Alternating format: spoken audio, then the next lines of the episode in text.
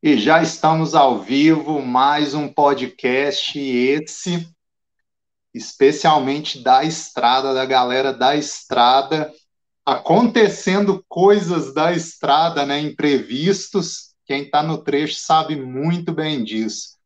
Seja bem-vindo, Davis Joanella, o jovem aí, a cria do Geleia, que chegou agora mesmo.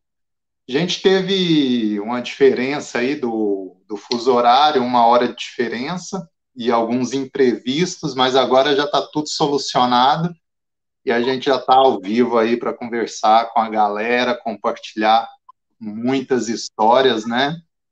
Seja é bem-vindo. Pois é, compartilhando aí que nem o Alisson falou, nós estamos na estrada, acabei de chegar em Porto Velho, já na correria, né, que a gente tem apoio, cheguei, já falei, me arruma um cantinho ali para ter uma live para a gente fazer, tentei fazer no meu celular, não deu certo, mas agora estamos ao vivo. Agora foi. Bom, pessoal, o Geleia ainda está arrumando as coisas dele ali, chegou com a Natália. Eu ainda brinquei com a Natália. Se o Joanela chegar depois, eu vou zoar ele eternamente. Porque Aí, o Geleia e a Natália agora, eles estão viajando de bicicleta, em uma bicicleta dupla.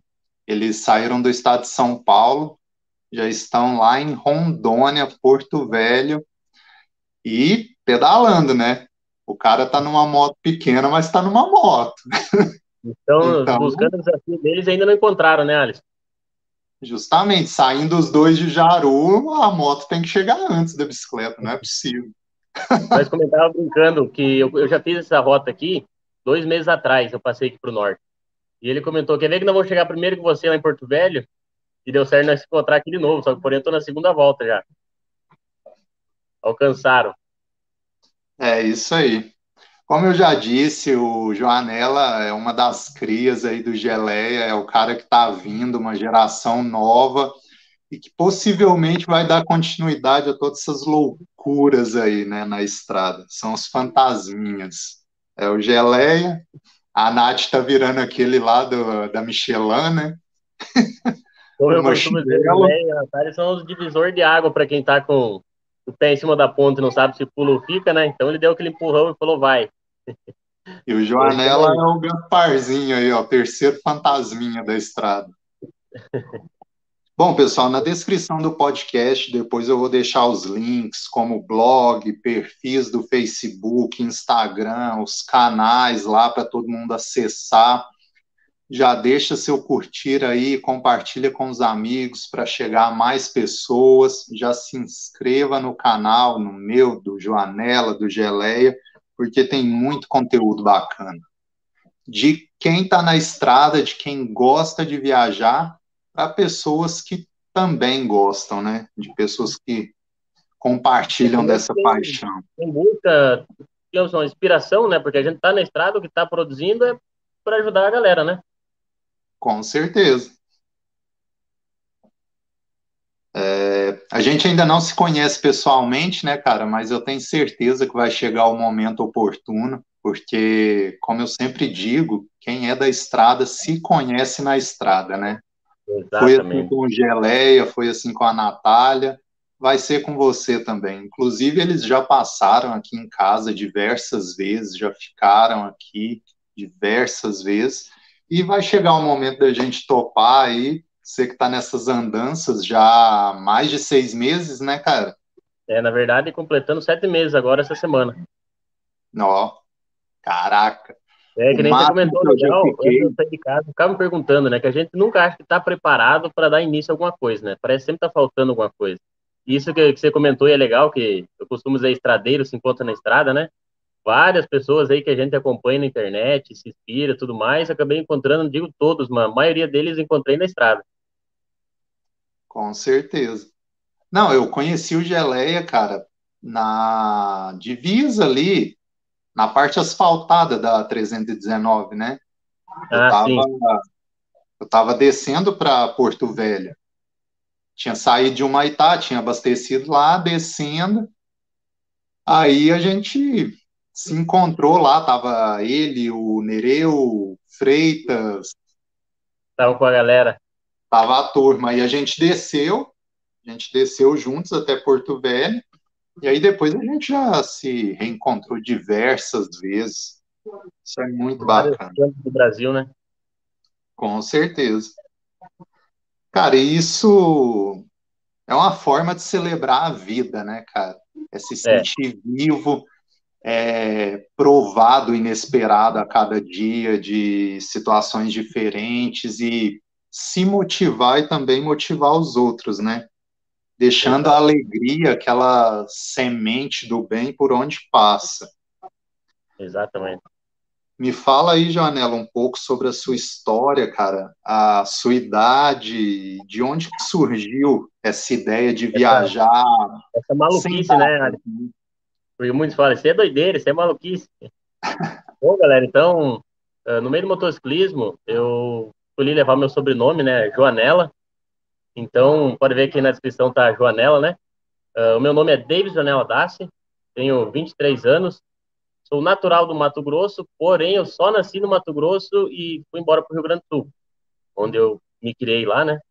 Aí, nos meus oito anos, começou aquela reviravolta de vai para cá, vem para lá, morei um tempo no Mato Grosso, até que chegou ao ponto de fazer essa doideira aí de, num sentido legal, jogar tudo pro alto, faculdade, trabalho, tudo mais, e cair na estrada.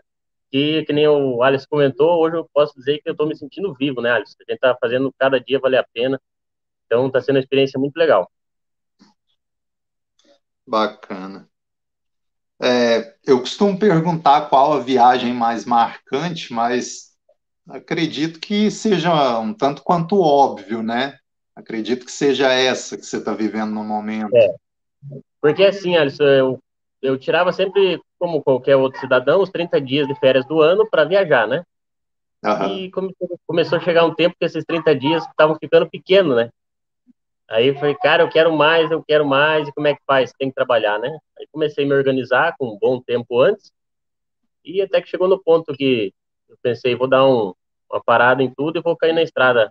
Essa experiência de um ano na estrada, né? Uma coisa muito interessante, que eu já tentei, Alisson, inclusive, fazer essa viagem ano passado, porém eu estava muito agoniado, afobado, acabei sofrendo um acidente aí que eu dei perca total numa moto e graças a Deus eu não machuquei. Aí foi onde eu parei e refleti muitas coisas estavam acontecendo errado, né? E o Geleia entrou nesse e-mail também com uma, uma dica, um conselho que ele me deu que eu levo até hoje.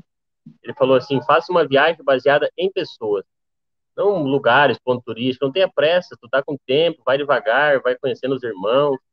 E daí para frente que comecei a seguir esse conselho, só, só melhorou, só, só tenho a agradecer. Claro. E é uma espécie de ano sabático? Você pensa em voltar para aquela vida de antes, após isso, ou nem se passou pela sua cabeça ainda? Então, né, Alice, isso aí é uma coisa que eu mesmo me pergunto e muitas pessoas perguntam. A minha vontade é dar continuidade, não digo eternamente, mas por mais longos anos, né? Só que ah. a gente, infelizmente, depende daquele dinheirinho, né? Tem ele, por mais a baixo custo que seja, a gente não consegue. Aí, por enquanto, esse ano, graças a Deus, está tranquilo. Estou conseguindo me virar bem, vou trabalhando, o pessoal ajuda muito, ajuda muito mesmo. E para o ano que vem eu estou pensando em possivelmente outra volta ao Brasil. Porém, talvez de uma maneira mais baixa, mais difícil, mas a vontade é maior, então a gente vai dar um jeito de correr atrás, né? Mas pela parte financeira, né? Muita pergunta, a vontade é dar continuidade, só que sem dinheiro, infelizmente, a gente não consegue, né? E eu não tenho nenhuma renda fixa. É, você tinha comentado comigo, né, que fez uma reserva de emergência, só que você não pode se dar ao luxo de ir gastando ela até que ela chegue Isso. ao fim, né? Você tem que ir trabalhando durante o trajeto para ir cobrindo as né? despesas e não acabar com aquilo. Que, como o próprio nome diz, né, é uma reserva para emergências, né? Porque se acontece alguma coisa, você vai ter onde recorrer. E é muito interessante isso, cara. Fala um pouquinho para a galera que, assim como a gente conversou um pouquinho antes, você falou que não tem frescura com o trabalho, né? É trabalho não. braçal mesmo, por onde você passa, se está precisando de um servente, algum serviço assim que está necessitando de alguém para fazer ali, você já se dispõe e ali você vai conseguindo uma graninha para seguir viagem, né? É, no caso eu tinha o meu emprego, né? Eu não tenho nenhuma formação. Eu, eu fazia faculdade, estudava engenharia civil, acabei trancando a faculdade e nesse tempo eu estava trabalhando com caminhão, larguei o caminhão também. Então não tem nenhuma profissão que eu possa chegar num lugar e dizer eu sou profissional nessa área, né? E comigo fala que não tem frescura, porque o que for limpo, trabalho justo, como digo, né, para mim e para você, eu agarro. Por exemplo, em Vilhena, a primeira cidade de Rondônia, eu fiquei 15 dias lá trabalhando servendo pedreiro. Aí entra aquela questão que o pessoal fala, mas como que consegue? É difícil e tal. Cara, você tendo vontade, tá disposto àquilo, tudo acontece. As coisas eu digo que ela até vem até você. Eu vou até fazer um resumo. Eu cheguei em Vilhena, pedi para o pessoal que se sabia de algum serviço por lá, eles falaram, bah, vamos ver, vamos ver. Eu peguei a moto, olhei no mapa um bairro que tinha bem isolado em cima, né? Falei, vou descer lá, que provavelmente lá vai ter muita construção. Aí desci lá de peito, cara. Eu podia escolher. Eu falei, qual que eu vou chegar primeiro? Achei uma, fui lá, conversei com o cara. Falou, na hora, amanhã pode vir. O mais a gente tá precisando aqui é mão de obra. E daí foi onde eu fiquei 15 dias trabalhando lá. Só que nesse meio eu já trabalhei de garçom, já trabalhei em pesqueiro, já cortei grama, até casa já limpei, você acredita? Cara, isso é incrível e é de se admirar. Todo mundo deveria ser assim, né? Você falou algo que é o mais certo. Se o trabalho é digno, cara, não tem nada de errado em realizar aquele trabalho. Mas muita gente, como o termo que a gente usou, né, fica com muita frescura. Ah, porque eu sou advogado, eu não vou trabalhar em outra área. É. E aí fica esperando o um momento oportuno, né? descer um degrau para poder subir dois, né? Justamente. Recuar para depois avançar e ainda mais. Coisa né? que é interessante, é, como nós comentamos agora, não, eu não sou turista, né? O turista é aquele que tem dinheiro, viaja, paga hotel, come bem e tal. A gente não, eu queria ser, mas eu não tenho dinheiro para se manter desse jeito. Então a minha viagem é uma viagem, uma viagem baseada em pessoas, conhecer, explorar culturas e tudo mais. Então essa, esse meio de estar tá trabalhando me aproxima das pessoas. Aí fala, bah, mas você é ficar trabalhando, servendo pedreiro aí nas estradas, fica em casa. Mas, cara, eu vou ficar 15 dias aqui, vou conhecer a galera, daqui 15 dias, 20 dias, vou estar em outro lugar com outro pessoal, com histórias novas. Então, além do trabalho, para mim está sendo a viagem. Para mim, a viagem é isso, é trabalhando, é explorando, sabe? Conhecendo o pessoal.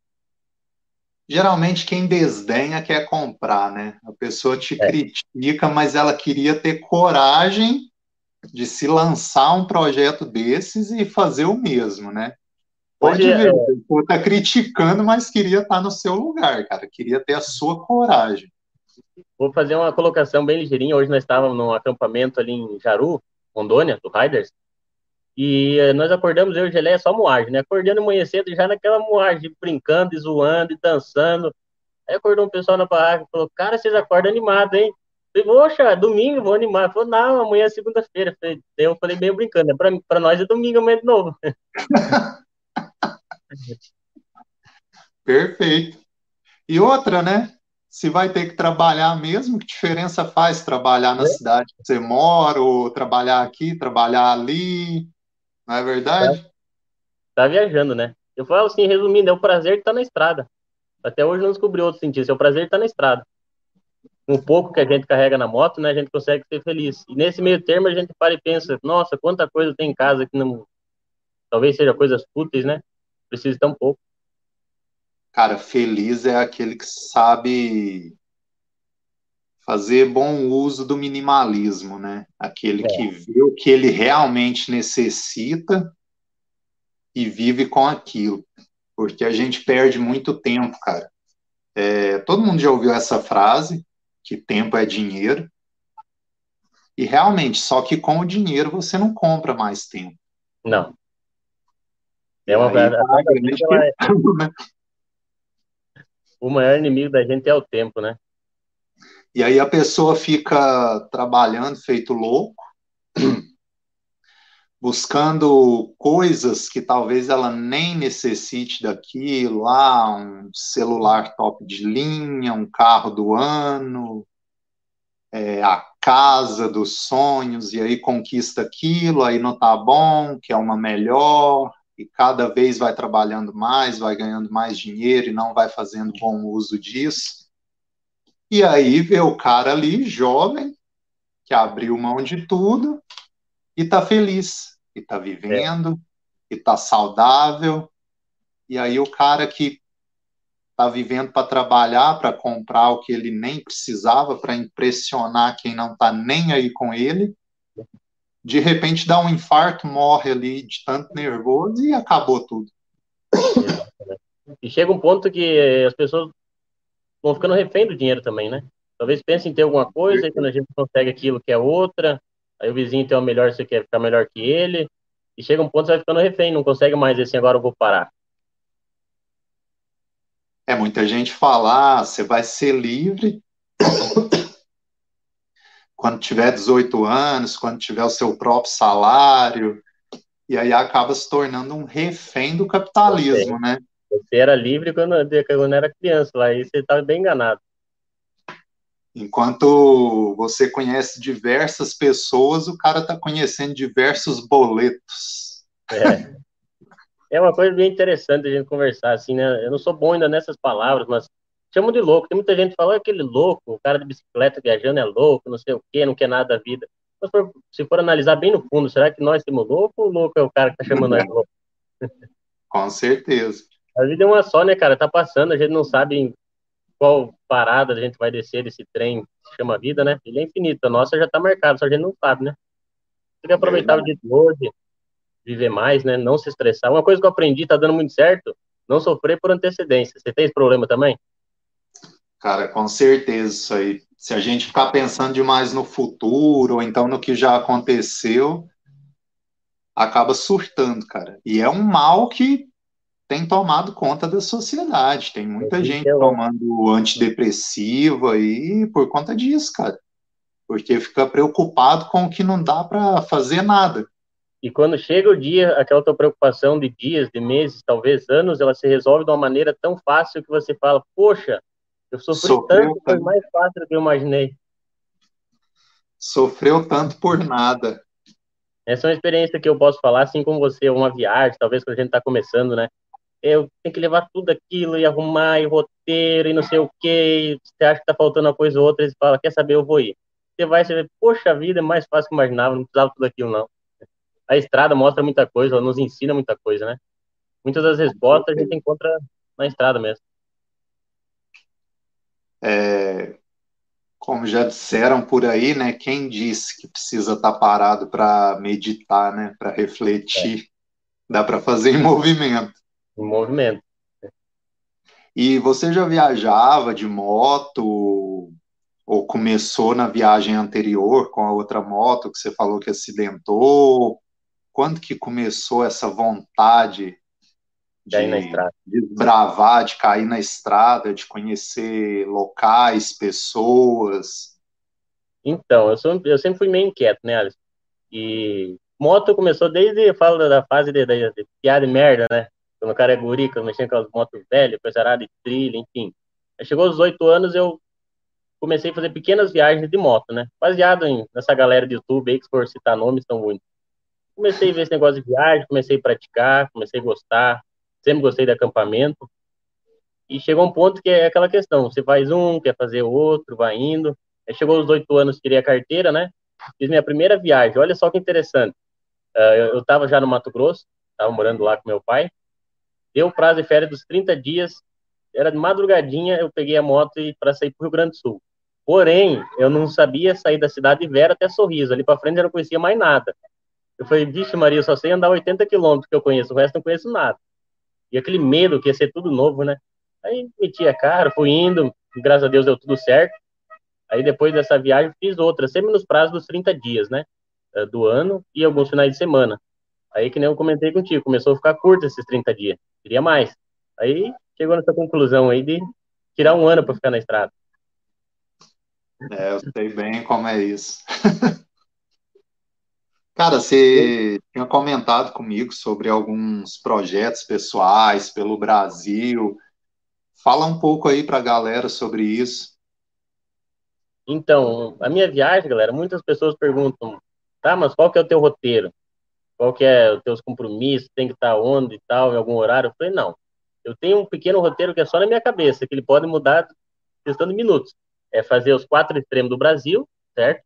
Eu já fiz Chuí, uh, extremo norte ali, uh, extremo oeste Manso Lima, e, uh, extremo leste, né? E o extremo norte eu concluí agora também. O projeto é fazer os quatro extremos do Brasil, passar por todos os estados, né, para conhecer todos os estados brasileiros, e, se possível, conseguir engatar também todas as capitais.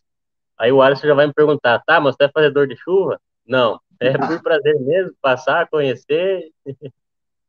só que não tem, você vê só que legal, Alisson. Eu fiz toda essa região norte aqui há uns dois meses atrás. Subi do Rio Grande do Sul, né? Subi do Sul, enfim, Mato Grosso, Rondônia, Acre, Amazonas, Roraima. Aí desci a 230 e fui para o Pará. Olha o quanto que é legal a liberdade. Eu estava em Itaituba, eu pensei, vou descer visitar meu pai, que dá mil e pouquinhos quilômetros, né? No Mato Grosso. De lá eu retorno para Itaituba para seguir a viagem para o Amapá. Quando eu estava ali no Mato Grosso, eu estava em Sorriso, lembrei do evento que ia ter aqui em Jaru, Rondônia. Falei, o que, que é mais 1.200 quilômetros para nós ir lá, né? Vim para o evento. Aí eu tô, eu tô aqui no evento, na verdade, tem um amigo meu que tá junto e falou, cara, eu queria conhecer Manaus, queria conhecer Roraima e tal. Eu falei, pô, vamos subir de novo então, vou ir contigo, vamos fazer essa viagem junto de novo. Então, duas vezes rodando aqui.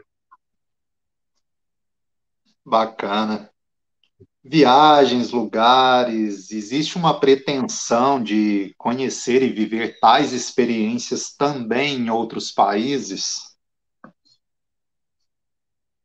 Oi? Desculpa, não entendi.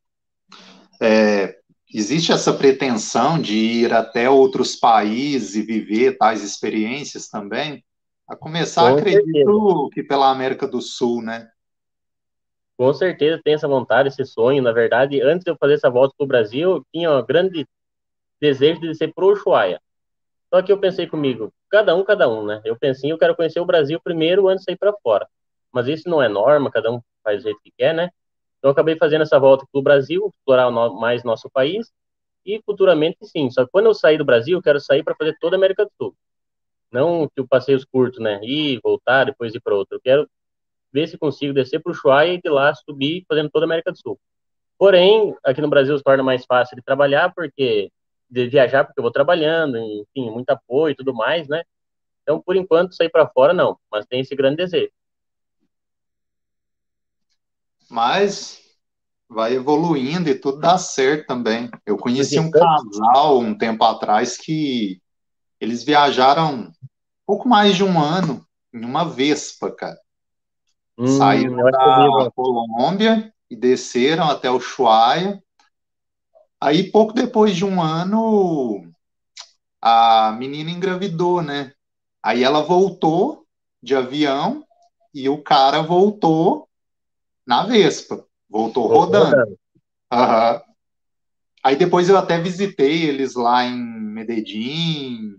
Aí a criança já estava com um ano e pouco, já estava maiorzinha. Muito bacana, cara. E agora eles estão de carro. Acredito que em breve, em breve eles dão continuidade a essas viagens. E eles viajavam trabalhando também. Só que no é. caso, o cara era fotógrafo, né? Então é. ele sempre pegava esses trabalhos de fotografia e ia levantando uma grana durante o trajeto para continuar seguindo é, hoje em dia tem, tem muitas maneiras de ganhar dinheiro na estrada, né? Eu digo que eu faço a mais fácil e a mais sofrida, que é abraçar o mesmo, né? Mas tem com as redes sociais hoje, tem mil e uma maneiras de você ganhar dinheiro, né? Trabalhando com marketing, seja que nem você falou, fazendo fotografias, enfim. É uma infinidade de, de maneiras, né? Eu, como sou meio colono, por enquanto não desenvolvi nenhuma, eu vou abraçar o mesmo. Mas está tendo a venda das camisetas, não tá? Isso, agora comecei. Minha irmã, na verdade, me ajudou com essa ideia uh, de fazer as camisetas, chaveiros, adesivos. E foi uma ideia muito legal que, graças a Deus, está saindo super bem, cara. Nós fizemos 100 camisetas e em torno de uns 15 dias aí que eu tô com elas, nem isso já foi quase tudo. Então tá Bacana. tá ajudando legal. Depois me passa o link que eu vou colocar também na descrição do podcast que aí o pessoal entra em contato e adquire para dar essa força. Me fala um pouco mais, cara, sobre as motos que você já teve e sobre esse lance do acidente, que antes você estava com uma CG Fan, certo? Isso, isso. E agora você está com uma Titan, né? Uma Titan. Inclusive, eu me arrependi, mas já vou falar o porquê. então, pessoal, Eu tive poucas motos, na verdade. Tive várias, umas motos de trilha e tal. Já tive, né? Uma CRF. Inclusive, antes de eu começar essa, esse projeto da viagem, vendi ela. Uh, usei o dinheiro da CRF e uma CB300 que eu tinha para tirar essa fazinha nova, que era que eu tinha anterior, né? Que eu me acidentei. O porquê da, da CG? Uma moto tem autonomia boa, né? Um tanque grande. E uma moto barata. Manutenção, fácil manutenção como eu costumo dizer, motinho da Honda aí, você dá uma coisa na capoeira, salta a peça, né? Aí eu acabei me acidentando e deu perca total nessa fazinha. Aí eu cheguei à conclusão de comprar uma Titan, que é um pouquinho mais caro, né? E a CGzinha mais completa. Logo depois da compra, eu já me arrependi. Porque eu fiquei pensando, cara, uma popzinha seria a moto ideal para mim. Moto pequena, mais barata, sobraria mais dinheiro para viajar. Como eu tenho tempo de sobra eu ando de arrasto mesmo, a Pop andar tranquilo, uma motinha mais liviana. Então, mas agora já comprei, graças a Deus só alegria com a Titânia, mas penso em trocar ainda por uma Pop, uma Popzinha. É, eu até comentei já várias vezes com o Luiz, já deve ter ouvido falar, né, do Luiz Barros. Uhum. Ele que viajou bastante já com uma Pop, e é uma moto que eu sempre falei isso para ele, cara. Se tiver tempo, não precisa Isso. mais que aquilo.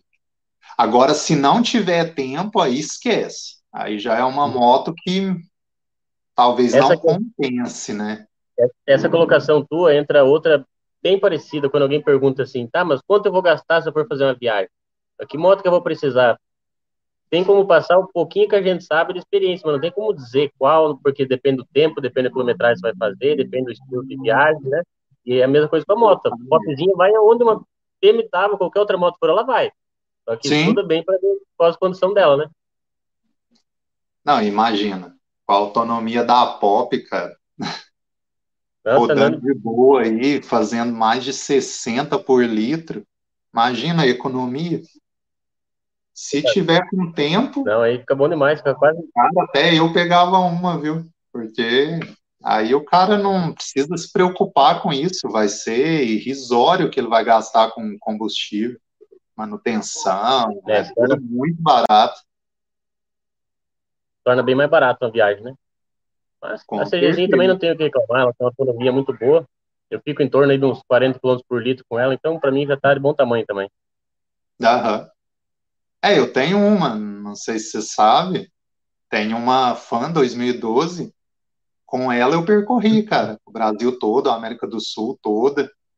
Foram cinco expedições nas férias.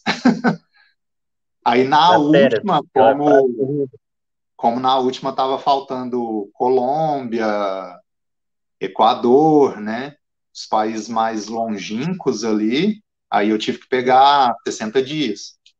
Foi o máximo que eu fiquei fora de casa, em uma viagem assim contínua. E, e, quando eu pergunta, voltei, cara, quando eu voltei, eu estranhei a, a, casa onde eu nasci e fui criado, né?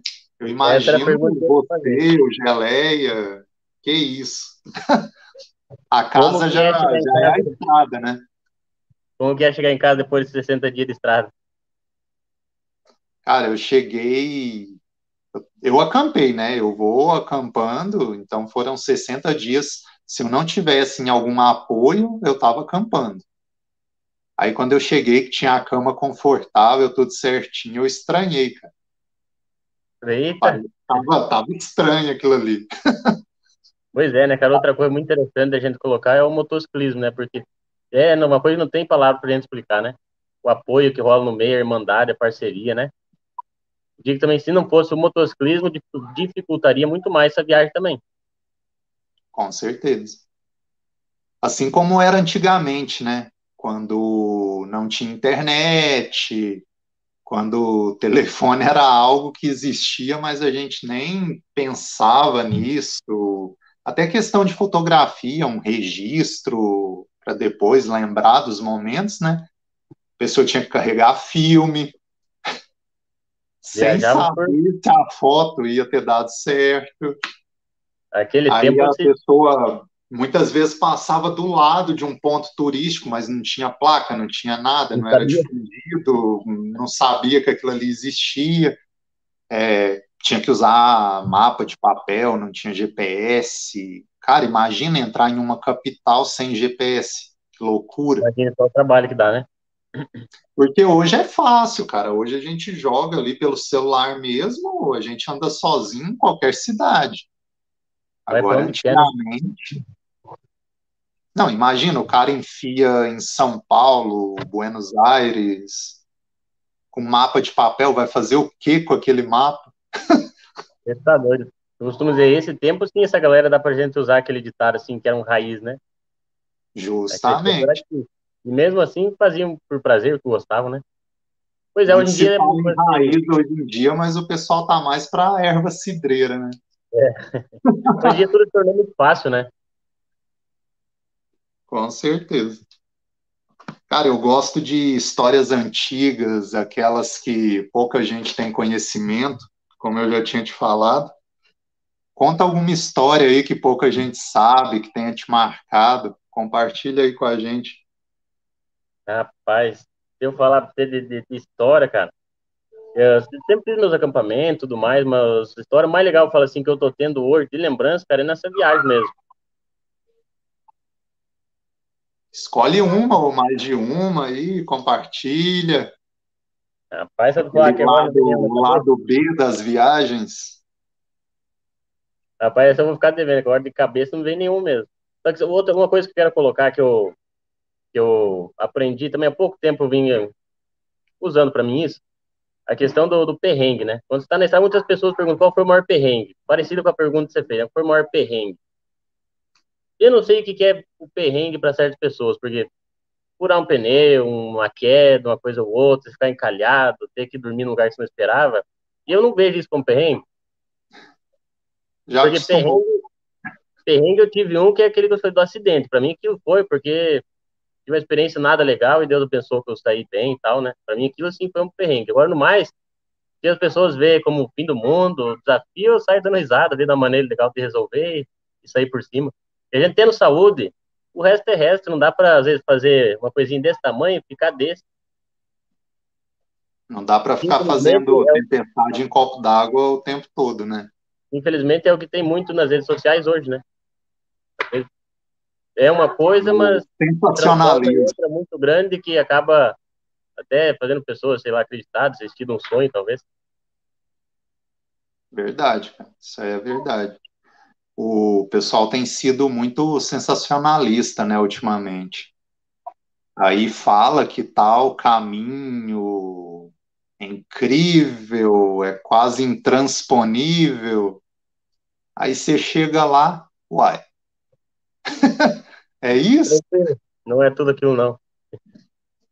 Já me aconteceu o seguinte também, de muito se falar em determinado ponto turístico, e quando eu cheguei lá, cara, gera até uma certa decepção, porque tanto se fala, tanto se compartilha, todo mundo quer uma foto naquele lugar, e aí de repente você rodou tanto, chegou lá, e o que valeu a pena foi a estrada, a jornada até aquele local, porque o local em si.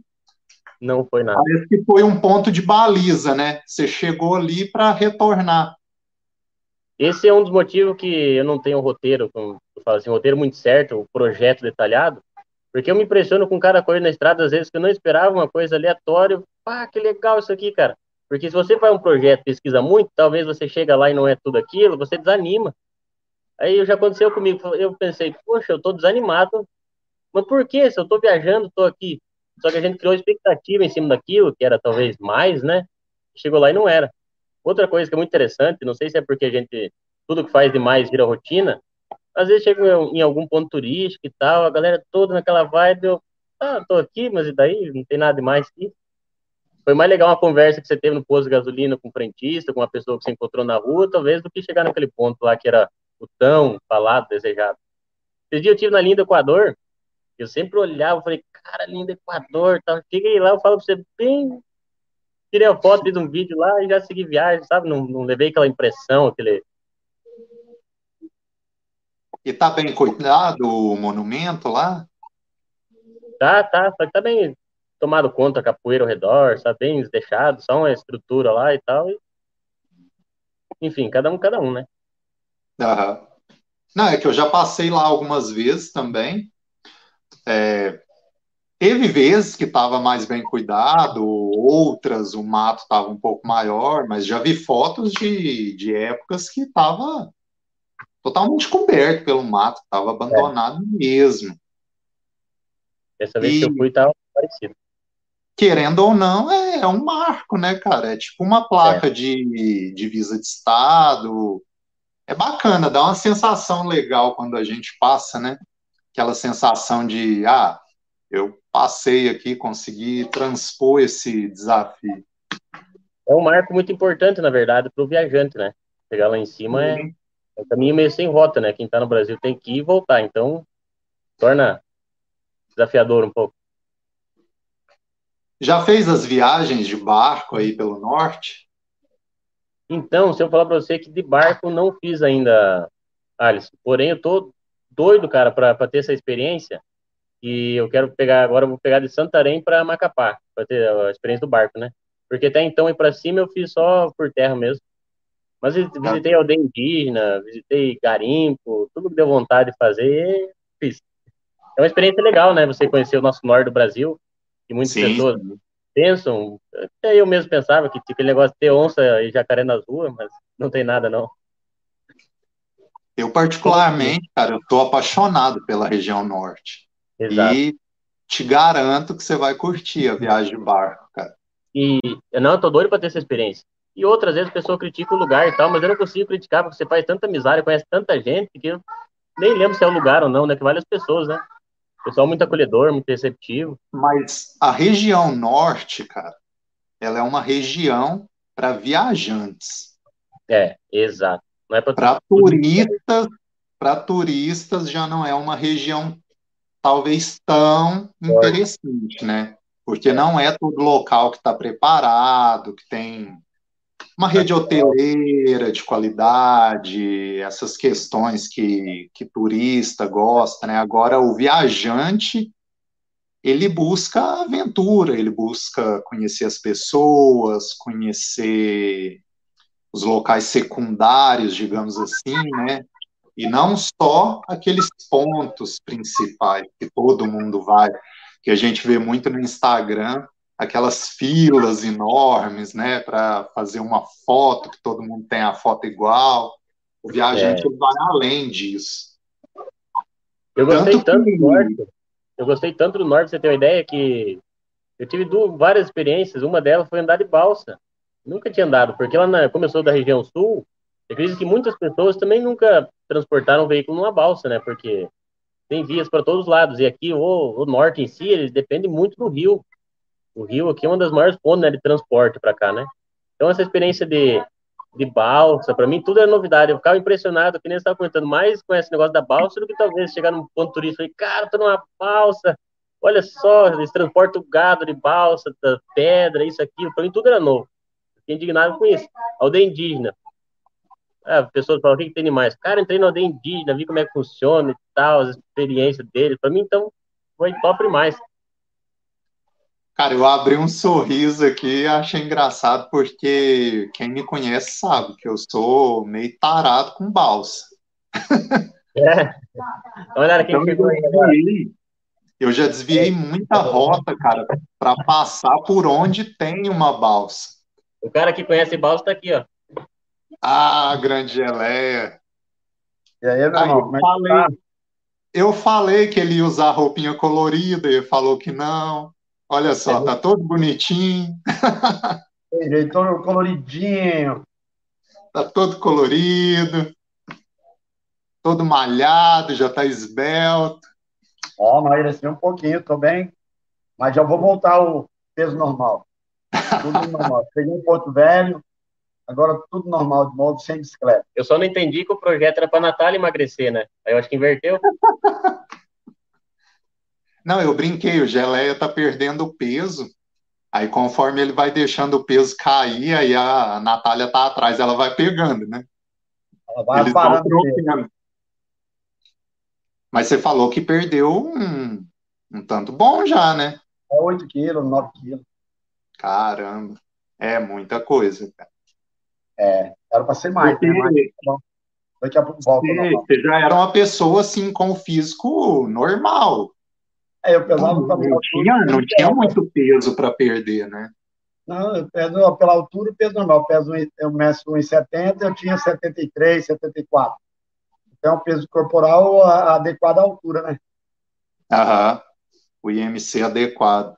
É. Tá ganhando massa magra, né? Eu não sei se eu tô ganhando massa magra, mas eu emagreci bastante. eu pedalei muito, eu pedalei. Agora é só as últimas pedaladas agora é até Manaus ali pela 319, mas vou definir aí como a gente vai fazer ainda, né? É, amanhã ou depois a gente define aí, e aí vamos dar essas pedaladas aí, aí pronto, aí o projeto se finda. Na verdade, o projeto era até aqui hoje, né? Mas aí estendemos um pouco e até Manaus. E vai atravessar a 319 de bike? Ah, não, é, isso aí é a cereja do bolo. Se não fizer, é, a gente propôs aí mas fala aí, Foi, nós vamos fazer ela. Vai fazer uma vez inteira ou meia vez? É. Ontem nós estávamos discutindo com o irmão ali, ele, ele falou que quando você sai de Porto Velho para Manaus, você não fez a BR-319 uma vez, você fez ela meia vez. Para fazer uma, você tem que ir e voltar. Aí tem um amigo nosso lá, o Elvis de Hortolândia, falou, ah, então eu só fiz meia vez. Tem como a gente fazer meia vez a BR-319?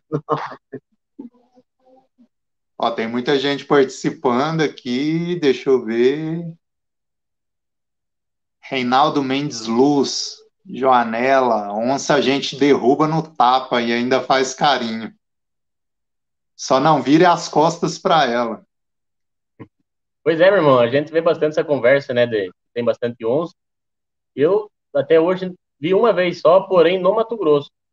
Eu estava a trabalho, vi ela cruzando de um lado para o outro, né? Não cheguei a ver ainda. Inclusive ali a gente dormiu bastante na rede e tal, na 319, né? Uh, eu me deparei com a onça pintada duas vezes também. Uma vez na Transpantaneira e a outra na travessia de Linden-Letten, lá na Guiana. Lá foi foi foda porque eu tive que dormir na selva que eu vi o bicho, né? Praticamente dormiu com a onça. É. Águida Inácio, muitos acham que temos só onças e índios, né? O pessoal, muita gente não sabe nem definir onde fica a Amazônia direito, né?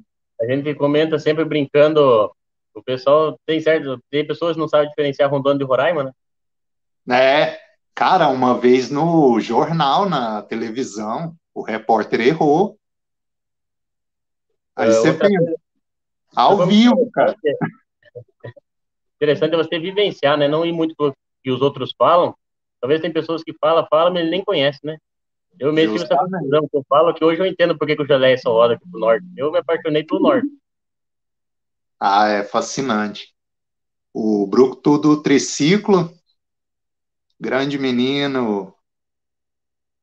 Jo, Joanela, ele falou Giovanella. Pois é, Brucutu, é. nós estávamos agora pouco lá no, no evento ali em Jaru. Um abração aí pro Brucutu. Grande figuraça. Ó, a Águida tá rindo, ó, roupa de ciclista.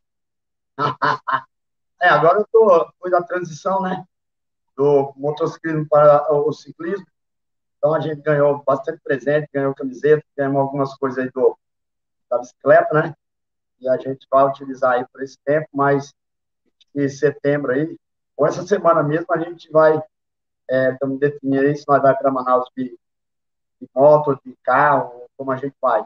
Porque como a gente tem um compromisso lá em é, Rio Preto da Eva, dia 7, né, dia 17, tem um evento lá de bicicleta, ficaria inviável a gente ir. Então, a probabilidade é que a gente vá, volta, pega a bicicleta e vá de novo. Então, a gente fala assim, pessoas demoram, às vezes, a vida inteira para fazer uma 319, se programa anos e anos.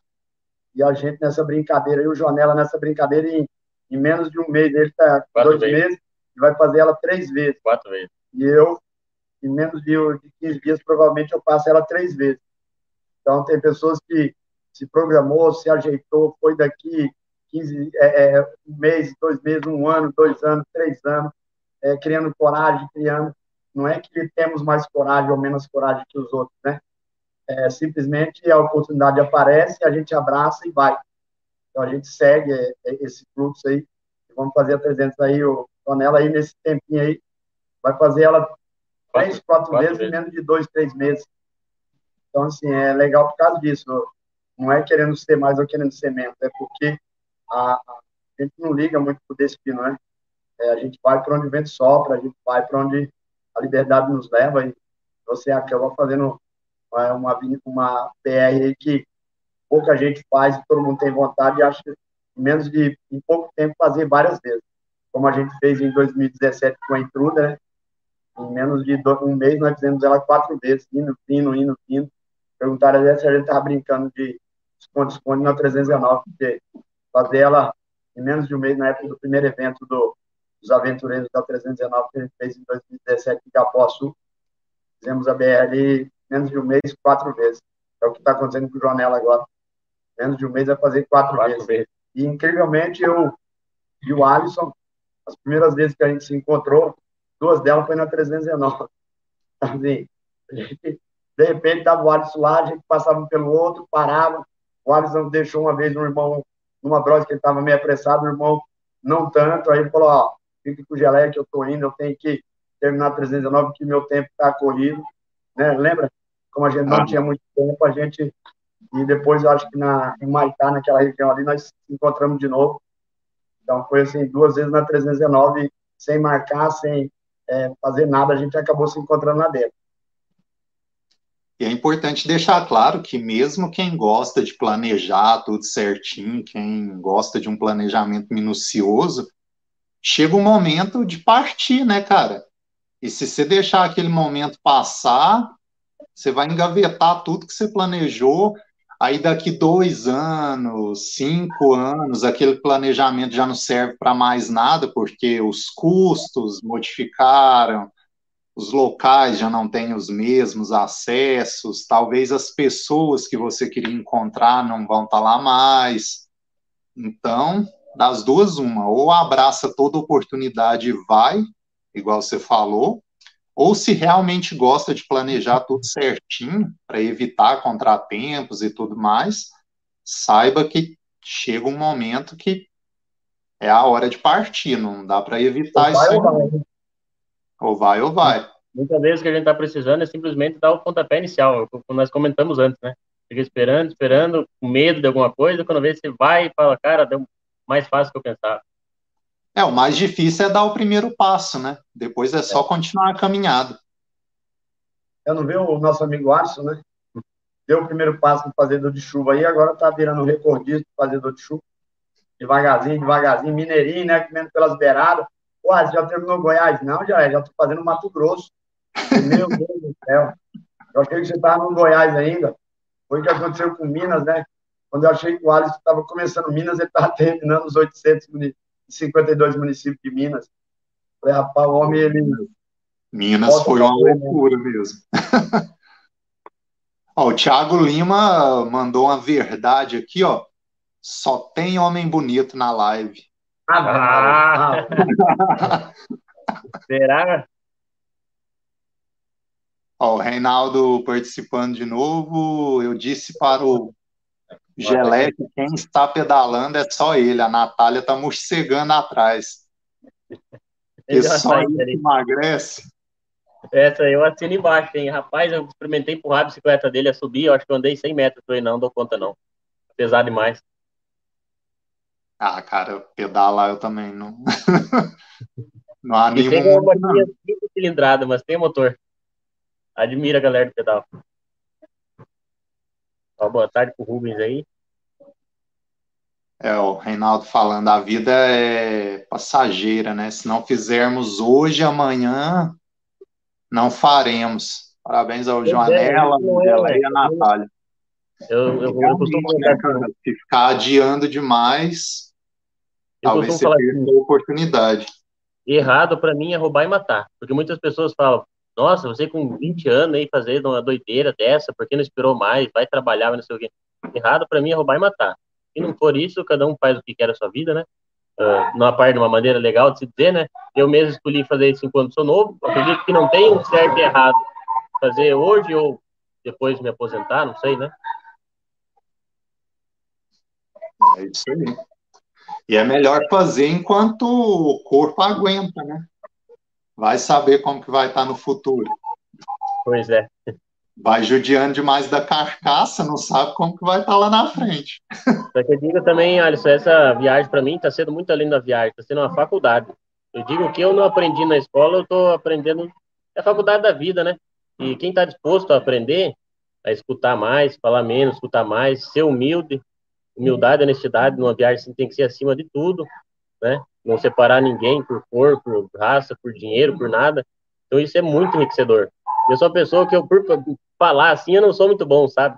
Uh, palestra, ou conversar, mas eu entendo muito, absorvo muita coisa, a gente... Isso é legal na viagem, né? Você aprende muito. Cara, mas eu também sou assim. Eu prefiro escutar do que ficar falando. Até porque a gente tem dois ouvidos e uma boca, né? Justamente é. para isso. Para absorver mais e aí dá aquela analisada, filtra o que for de proveito a gente compartilha, né? Exatamente. E muitas vezes não ir também pelo que os outros falam, né? Muitos lugares aí que falavam uma coisa ou outra, eu estive lá e vi que a realidade é bem diferente. Você vivenciar, né? Claro, escutar o que os outros falam, mas não acreditar naquilo, talvez, né? Vai saber se é ou não. Justamente, tirar as suas próprias conclusões, né? Cara, Teve alguma aventura antiga que você possa dizer que aquela aventura te moldou? Foi onde você deu assim o pontapé inicial para se tornar um aventureiro, para começar a pelo menos planejar, sonhar com o que você está fazendo hoje? É, como eu comentei, né, Alisson, eu gosto muito de, de, de acampamento, né, de acampar. Inclusive, quando eu estava pelo sul, uh, na rotina do dia a dia de trabalho, chegava no final de semana, eu simplesmente pegava minha motoca, carregava uh, coisinha para acampamento, tudo mais, né? E ia acampar para um canto ou outro da cidade, para o interior. E nesse acampamento eu via o quanto que era bom a liberdade, né? Uh, com um pouquinho que a gente leva junto, a barraquinha ali, fazer uma fogueira, sozinho, pensando, uh, né? Refletindo muitas coisas da vida. E eu fiquei me perguntando, ah, esse negócio de acordar, trabalhar, dormir, que, enfim, aquela rotina, tudo que a vida cobra, né? Estudar, ter filho, casar. Eu falei, não, não quero isso agora, quero investir mais nesse meu sonho, que é a liberdade. Quando despertou nesses acampamentos, né? E a pessoa também tem que estar disposta né, a buscar conhecimento, explorar a cultura. Uh, é, um, é um desejo, é um sonho que em palavras não, não tem como escrever. É uma paixão. Paixão tá na estrada, tá viajando. É justamente o que a Águida comentou aqui, o aprendizado, as experiências vividas, né? Nessas aventuras, elas ficam marcadas para o resto da vida. Exatamente. E todo, todo ser humano tem um pouquinho para te oferecer, né? Para te ensinar, como a gente também ensina, a gente aprende. Então, de pouquinho em pouquinho, a gente vai, vai se tornando uma pessoa melhor, né? E sempre mantendo a humildade e a honestidade, que abre qualquer porta. Claro. E todo mundo tem aquele momento, né, que fala, ah, é isso que eu quero, é disso que eu gosto, eu quero isso aqui para minha vida toda, né? É para isso, né? É aquela questão, é preciso descer um degrau talvez para subir dois amanhã, né? Justamente. E para quem não sabe, galera, como nós comentamos no começo da live aí, eu e o Alisson não nos conhecemos pessoalmente. Na verdade, a gente acompanhava assim em redes sociais e tal, mas nem tinha até conversado muito. Conversamos esses dias, né, Alisson? conhecer um pouco melhor aí e combinamos a live. É um bate-papo legal, né? Uma troca de experiência realista. Não conversemos nada como é que ia ser. Antes de entrar ao vivo, eu até falei, Thales, como é, como é que vai ser, cara? Me diz aí o que tem que falar. Ele falou, não, deixa eu fluir. Com certeza. Eu monto um roteiro aqui, é um roteiro bem simples, com alguns pontos. Eu abordo esses pontos com todos os convidados, né? Igual Sim. eu te falei, pode ficar tranquilo, não tem nada demais. A gente vai desenrolando isso naturalmente. E o curioso é que durante a semana, na semana passada, né, o Geleia me fez uma ligação de vídeo. Eu estava trabalhando à noite, mas estava tava tranquilo lá, atendi. Aí o Joanela com ele. Eu falei, ah, o Geleia já tinha me falado há um bom tempo nossa, aproveita, ó, que você tá com o canal agora, tá batendo um papo aí com a galera que tá viajando e tudo. Chama o Joanela, o menino é novo aí, ó, já tá rodando tem um bom tempo, tá na estrada, igual eu, você vai gostar de conversar com ele. Aí eu falei, não, não, vou chamar assim. Aí ele passou seu contato, né? Só que aí na correria, cara, eu fiquei alguns finais de semana sem gravar e tudo. Aí aparece essa oportunidade. Eu atendo a chamada de vídeo, o Joanela junto com o Geleia, eu falei, é agora. É Não vou é perder essa né? oportunidade. Já convidei ele e prontamente ele já se colocou à disposição, falou, não, eu tô aqui em Jaru, mas domingo dá para gravar, sim, eu chego a tempo lá em, em Porto Velho, eu arrumo um cantinho lá e a gente grava. Eu, não, perfeito, aquilo, então. É aquilo que nós comentamos, né, tudo tem o seu tempo, talvez não tivesse marcado um tempo atrás, ia dar, não dá, e vai, vai, agora foi da última hora, cheguei de última hora meio atrasado, tudo deu certinho, sendo imprevisto, nada, né, tudo, tudo no seu tempo. É, com alguns imprevistos, né? Como é. é normal da estrada, o celular e tal, o microfone, a câmera. Mas olha, isso que é bacana, cara. Quando se tem boa vontade, Faz o que, que a gente fez? A gente deu um jeito, não foi? Foi. Eu um pouco, mas a gente está aqui, está compartilhando com a galera, está confraternizando, está batendo um papo legal. E minha namorada que ficava nervosa com isso antes, cara, porque se eu falava que chegava oito, eu chegava de madrugada. Se eu falava, não, eu vou chegar no fim da noite, aí eu chegava no outro dia. Sempre acontecia alguma coisa. Já uma Mas, cabeça, com, o tempo, com o tempo a gente vai amadurecendo, aí eu passei a falar, né? olha, o previsto, o horário que eu quero chegar é esse. Mas se não der, não preocupa não, porque o importante é que eu chegue, né? É, exatamente. Na verdade, isso... o importante é retornar em segurança, se vai demorar um pouco mais, um pouco menos, isso aí é o de menos. Essa, essa colocação eu faço muito para a galera que sabe que aparece muito apoio na estrada, né? Ah, o dia que você passar aqui, eu vou te dar um apoio, vou passar aqui, vou te dar um apoio. Então, no começo eu marcava, eu marcava assim os apoios para três, quatro estados já. Aí ficava no compromisso de ter que chegar. Porque se eu marquei, eu não sou de falhar, né? Aí depois, um tempo, eu comecei a marcar só o do dia. Trabalhar, tipo, com dois dias ali só, não muito antecipado, né? Por essa questão, eu tô aqui hoje, se eu quiser ficar mais cinco dias ou voltar para trás, eu tô, tô livre. Olha aí, Filé sai, já almoçou umas três vezes só hoje. Aí, estamos de volta, meu amigo Alisson, agora... Queimou muita caloria. Ah, o Thiago falando toda a experiência nas aventuras, realmente, ela, essas experiências nos moldam, né, como ser humanos melhores e mais fortes. É interessante de, de, de você viajar sozinho nessa parte, né? Tá você e você, tem que se virar, não tem alguém para te dar um apoio ali e dizer como fazer, né? E é justamente sobre isso, ó, o canal do Biridó, ele está pedindo para você contar como que foi a experiência de percorrer a BR-230 sozinho. Biridó Socotó do Brejo, ele tá é de draminha aí, ele é dramático. Esse é um amigo nosso aí que está viajando junto, já tem uns 20 dias, que nós estamos rodando. Uh, se encontramos ali em, em, na 319, né? Ele desceu a 230 sozinho, ele é de São Paulo, e se encontramos ali, eu falei, cara, eu, eu podemos viajar juntos, só que eu vou subir a 230, como é que vamos fazer? Ele falou, não, não tem problema, eu vou subir de novo contigo.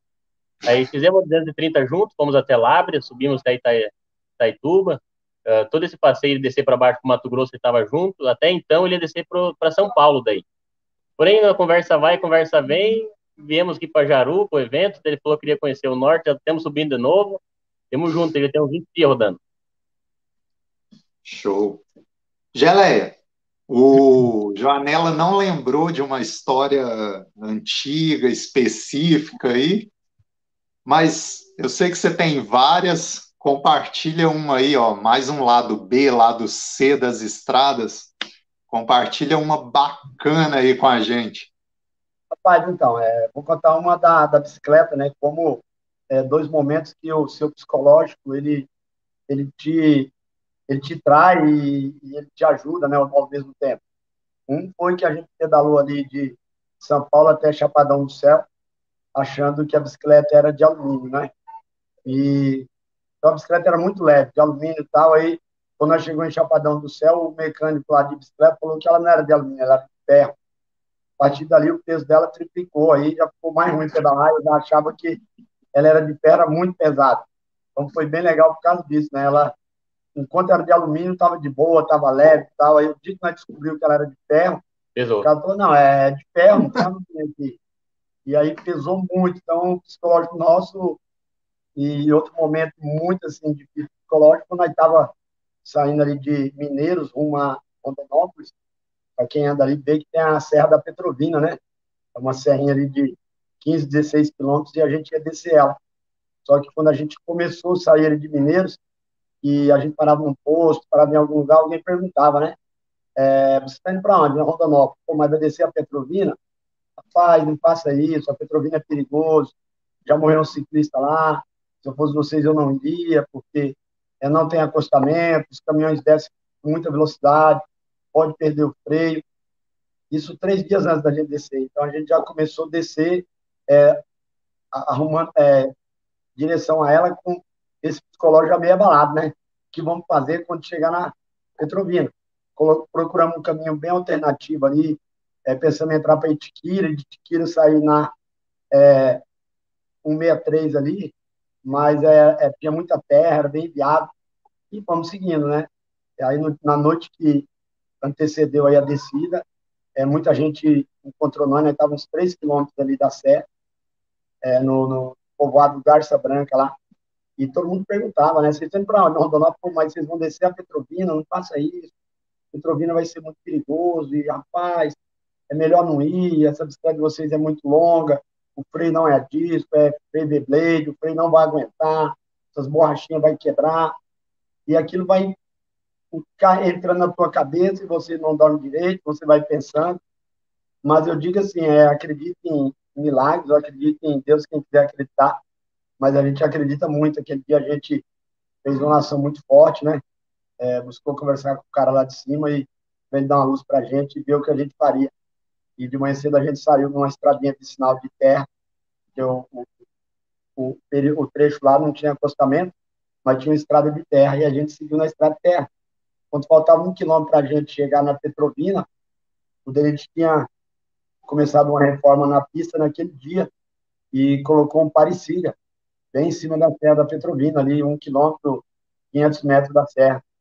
E aí a gente viu que a oportunidade apareceu porque ele trancava um lado da pista, então os caminhões é, demoravam ali 5, 8 minutos para voltar a circular. E aí, nesse período, a gente aproveitou aí para descer ela né, em três etapas, porque ela é longa demais e a gente, como mesmo descida, a gente tinha que ter algum refúgio, né? Quando a gente encontrava um refúgio ali, a gente encostava a bicicleta, esperava todo o fluxo passar, aí voltava e descemos ela ali em três etapas. Então foi muito gratificante, foi uma história muito legal que, que a gente compartilha, porque valeu muito a pena é, você pedir a Deus uma ajuda ali Acredito em coincidência quem quiser acreditar, acredito em milagre quem quiser acreditar. Porque milagre não é um, um aleijado andar, um cego ver. Isso é milagres é, excepcionais. A, a gente, milagres acontecem todo dia em nossas vidas e a gente acaba não dando conta desses pequenos milagres ou desses pequenos feitos aí que Deus nos proporciona e está escrito para a gente que vai acontecer. A gente tinha que estar tá naquele dia, naquele local e acontecer isso. Talvez nós cheguemos um dia antes, não tinha começado a obra, não ia ter o parecia, né? E eu não sei se eu falei para você também, quase a mesma coisa aconteceu na 319. É, chegamos ali no Gaúcho, quando estava caindo agora em março, e o Gaúcho olhou para nós e perguntou: ah, vocês vão para Porto Velho? É melhor ficar uns três, quatro dias aqui, porque vocês não vão conseguir passar. Tem uma toleira de vinte e tantos quilômetros aí, e é melhor vocês não ir. E aí a gente é, levou o pensamento mais uma vez e pedimos a Deus aí uma luz. Quando foi seis horas da manhã, seis e meia, passou um caminhão prancha, um trator D6, uma esteira, que ia raspar a lama da 319. Mas a gente fala que Deus às vezes quer te ajudar e você não colabora, né? A gente chegou atrás do trator, ele estava muito lento, e a gente resolveu ultrapassar ele e enfrentar a lama toda. Só que nunca, em momento algum, nós andou mais do que 500 metros a um quilômetro do trator, entendeu? Então o trator estava sempre atrás de nós e nós sofrendo na lama, poderia esperar o trator passar, mas optamos por cortar a lama daquele jeito. Tem alguns vídeos no YouTube nosso que você vê o trator a menos de 100 metros atrás da gente ali, raspando a lama e a gente brigando com a lama, cortando lama e o trator vinha atrás devagarzinho. Então a gente fala assim, é Deus, na maioria das vezes ele tenta te ajudar, ele quer te ajudar. Em alguns momentos você acaba não acreditando naquilo e é, fazendo algo da sua própria cabeça nesse dia. É, mas foi uma aventura bem legal, bem top mesmo. Então é algumas coisas que quando alguém pergunta para a gente, a gente fala sobre essas histórias aí que a gente viveu, né? Diante de várias histórias excepcionais aí, excelentes que a gente viveu. E o mundo é, duas rodas, tanto o mundo do viajante, né, tanto duas rodas, como a pé, como de avião, de carro, é, te propõe aí grande experiência. Basta você tirar como lição e aproveitar elas da melhor forma possível. Então, a gente tem feito isso. Bacana. E a experiência, é, eu vou perguntar por perguntar, né? Mas tem valido a pena, cara, essa experiência com a bicicleta? O, tem o sido é, gratificante? É, se eu tivesse treinado, talvez eu não viria, porque ela é uma bicicleta muito pesada, né? A gente já falou em algumas vezes aí que ela hoje a gente conduz ela com 200 quilos em cima, né? Que é o peso meu, o peso da Natália, o peso da bicicleta e o peso da bagagem, e é tudo na perna, né? No pedal, então não tem como. Mas uma vez que a gente começou, é, a gente vai terminar e, e, e, o aprendizado é gigantesco. Você está vendo? A experiência é gigantesca. É muito gratificante que a bicicleta nos proporcionou. É, quantos amigos, né, a mais, que a moto ela não proporciona tantas paradas em curto espaço de, de, de quilômetros, né? E a bicicleta você é obrigado a parar, não tem como. Porque você anda ali 10, 12 quilômetros, vai parar para beber água, vai parar para descansar você acaba entrando em todo bar, todo restaurante, todo posto de gasolina. E ali você conhece muita gente. A moto não proporciona tanto isso porque ela te dá uma autonomia de 150, 200 quilômetros e você praticamente para nos lugares marcados, às vezes, né? Lugar que você já mais gosta, lugar que você já tem alguns amigos, então acaba você se programando e perde é, muitas pessoas, muitos locais, muitos lugares, né? Sem contar que eu vi na estrada é, o que eu não tinha visto, onde tem subida, onde não tem, onde tem acostamento. Moto não tinha noção disso.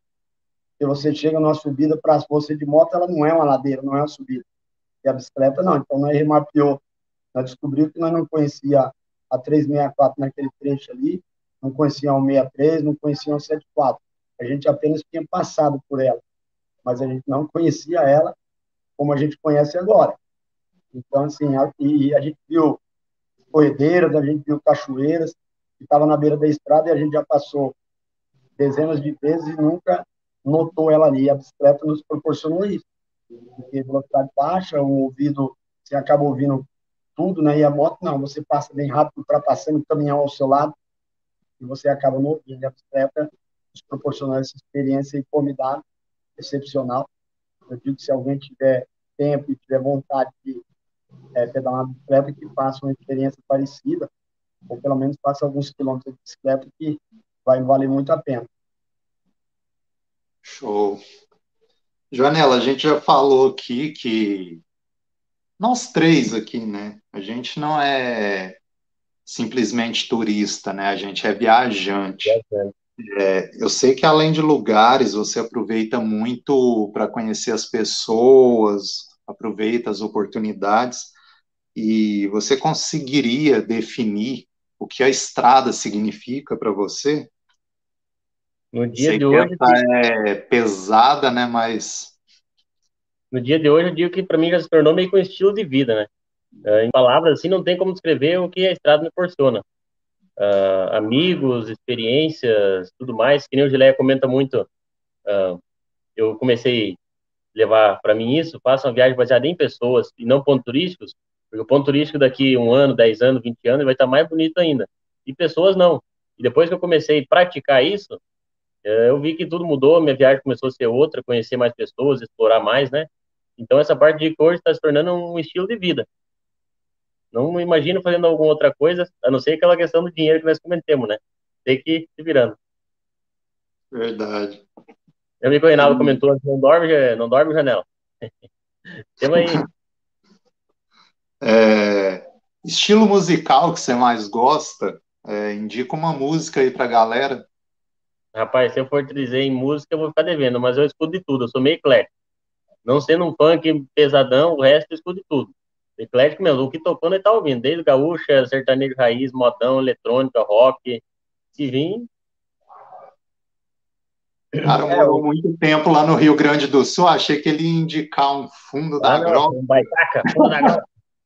É, mas tem o nosso amigo aí, o, o, o, o Biridó, ele gosta demais do. Cogumelos azuis. Cogumelos azuis aí do Ventania aí de. Ventania. São Tomé das Letras aí, seu vizinho aí, né? A Machu então, Picchu brasileira. Estou viajando todo dia, de manhã cedo ele pede, oh, coloca aquela da Ventania de novo. Aí já temos sabendo decor já. Bacana, bacana. Cara, indica pra galera aí três lugares no Brasil é, pode ser lugares que você sonha em conhecer ainda, e também três lugares fora do Brasil. Bom, vamos começar pelo Brasil. Eu não vou falar em lugares em si, mas eu queria portar assim, ó, o convite para o pessoal venham conhecer o norte, venham explorar o nosso norte, venham fazer o estado do Acre, um estado maravilhoso. Eu gostei muito do Acre, por mais ter um acesso meio difícil também, estrada bem ruim para lá, mas o viajante que ele tem uma visão diferente das coisas, o estado do Acre eu gostei muito, Rondônia, Amazonas principalmente, o estado de Roraima também, que é um estado muito isolado, né? Uma experiência muito legal fazer esse norte. Então eu digo assim, ponto turístico, como nós estávamos conversando, tem muitos por todo lado, né? Mas venha conhecer o norte, venha conhecer mais o nosso Brasil, que aqui tem muita coisa que se passa por trás aqui que pessoas nem imaginam. E lugares para conhecer para fora, tem aquele velho sonho, né? Do Tuaia, uh, Carreteira Astral, Deserto Atacama, talvez futuramente outras várias, ali na Bolívia, Estrada da Morte, Machu Picchu. Só que isso é mais para frente. Tem esse desejo, só que mais para frente, né? Show. Enquanto eu focado no Brasil mesmo. E nem tanto em ponto turístico mesmo. Deixa o vento me levar e o que vim, veio. Que nem diz o Gelé, uma barata tonta andando. e já foram quantos estados? Foram nessa viagem 11. Porém, nesses 11 está com 26 mil quilômetros. E eu ando bem costurando, vou, volto de novo. Porém, também são os 11 maiores estados, né? A ah. região sul aqui, o centro-oeste e o norte, né? Bacana. Já foi quase metade, então, do Brasil. É, digamos que é metade. Por quilometragem, se fosse só passar em linha reta, daria para estar muito para frente, né? Eu passei até de ir e voltar, o que eu estou fazendo aqui agora de novo, mais 4 mil quilômetros aí, onde eu já fiz, né? Bacana. Agora a gente já vai encaminhando para a parte final do podcast, não que ele vá terminar brevemente, mas a gente já vai encaminhando para essa última parte, que eu chamo de bombardeio, né? onde eu coloco de forma mais rápida alguns pontos, e aí você fica à vontade para falar, não tem tempo, pode se abrir aqui com a gente. Cara, durante a adolescência, a juventude, todos nós, né, temos grandes sonhos, muitas vezes utópicos, né? A gente nunca imagina que vai se tornar realidade, distantes da realidade, né? A pergunta é a seguinte: aquele jovem, você ainda é muito jovem, né? Tá com 23, não é isso? 23. Mas aquele jovem do passado, aquele adolescente, ele sentiria orgulho da pessoa que você está se tornando hoje? Eu digo que sim, porque a adolescência, eu acredito que a maioria dos jovens pensa, né? Eu não estava comentando, chegaram aos 18 anos, eu vou comprar minha casa, meu carro, vou começar a sair, vou tudo mais, né? Uh, construir bens materiais, ter muito dinheiro, eu pensava assim também. Porém, depois que eu me, me descobri, estou me encontrando ainda nessa viagem, que viver com pouco é possível, e tem uma frase que diz também, ter menos coisas para viver mais coisas, eu digo que hoje sim eu estou me encontrando na, na, na estrada, estou me encontrando, vendo quem eu realmente sou, né? E eu posso dizer que eu, eu escolhi uma vida assim, já meio que assinando embaixo, uma vida com menos, viver com menos, e viver, simplesmente viver. Eu costumo dizer, tô, agora estou me sentindo vivo nessa viagem, né? Então, sentiria orgulho pela pessoa que a gente vai se tornando em questão de conhecimento, né? Perfeito. Tá orgulhoso, Geleia, da cria? Tá bem encaminhado? Encaminhado, isso é uma graça isso aí. Então, é, eu, é, é bem curioso, né? Eu, eu, eu vejo no Janela é, o que eu pretendia ser na idade dele, né? É, então, assim, ele tem essa vantagem, né? Que ele é, buscou a vida, buscou viver os sonhos dele bem jovem. E a gente, eu talvez não tivesse a oportunidade de fazê-lo, né?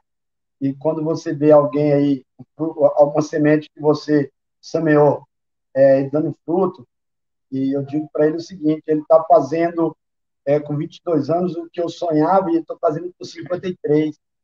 Então, ele está bem mais aproveitando, porque a cabeça dele, eu mesmo quando eu comecei a, a desbravar o Brasil aí faz uns é, 8, 10 anos que a gente começou a viagem de verdade, né? a gente viajava, mas era circuito fechado praticamente, era só indo e vindo de São Paulo para cá, daqui para São Paulo.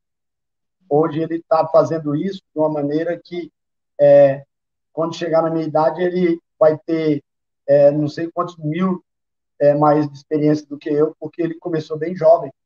E aí você vê que a pessoa está fazendo aquilo não é porque é, quer se aparecer ou quer ficar famoso, está fazendo aquilo porque está seguindo um, ideal de vida, está seguindo um estilo de vida. Tá Muita gente vai criticar e critica ele. A pouca idade ele jogou tudo pro alto e simplesmente quer ver o sonho dele seguir em frente. É, não é um cara que é ganancioso, não é um cara que é arrogante. Pelo contrário, é um menino aí ainda de 22, 23 anos, como eu já falei é, sobre você também, né? Quando a gente conversava algumas vezes, eu falava que é, quando você chegar em nossa cidade aí, você vai ter um caminho 100 vezes maior do que o nosso aí, porque é legal quando a gente não precisa começar do zero. A gente começa tendo alguém aí para seguir, como eu comecei aí no motoclubismo aí, seguindo o Grupo olhando o Velho Pit, olhando essa galera aí. É diferente deles que teve que começar do zero, né? Partir do zero, teve que começar um, uma coisa, uma sociedade paralela aí, que foi taxada aí de vagabundo, foi taxada de várias coisas. Então, Jonela aí, ele, é, conversando com ele no início da jornada dele, ele sofreu aquele acidente, como ele já deve ter comentado, e, e a partir dali ele pôs o pé no chão, amadureceu a cabeça e começou realmente a curtir a vida e viver a história dele, fazer a história dele, sem subir nas costas de ninguém, sem pisar em ninguém, sem menosprezar ninguém. Pelo contrário, é, às vezes a gente vê é, pessoas já, outros motociclistas, outras pessoas já se inspirando nele, ou até aquele menino da 160 vermelha, ou só com 22 anos. Só que a gente comenta o seguinte: é, não é para fazer o que a gente está fazendo de uma forma bruta. É, você está entendendo? Foi tudo planejado. Janela planejou tudo isso. Janela não simplesmente da noite porque ele falou: eu vou sair sem ter uma condição, sem ter um resguardo atrás. Hoje ele está batalhando aí para aumentar o período dele na estrada, mas é com humildade, é, não está tirando nada de ninguém, não está forçando ninguém a fazer nada, ele simplesmente está seguindo o caminho dele de uma forma natural. Como ele falou, eu saí para um ano, mas um ano é pouco para quem quer é, viver na estrada, morar na estrada. Vai chegar um ponto que a estrada vai fazer parte da vida dele. A gente chama esse tipo de motociclista igual Janela, igual a mim, é, motociclista de alma.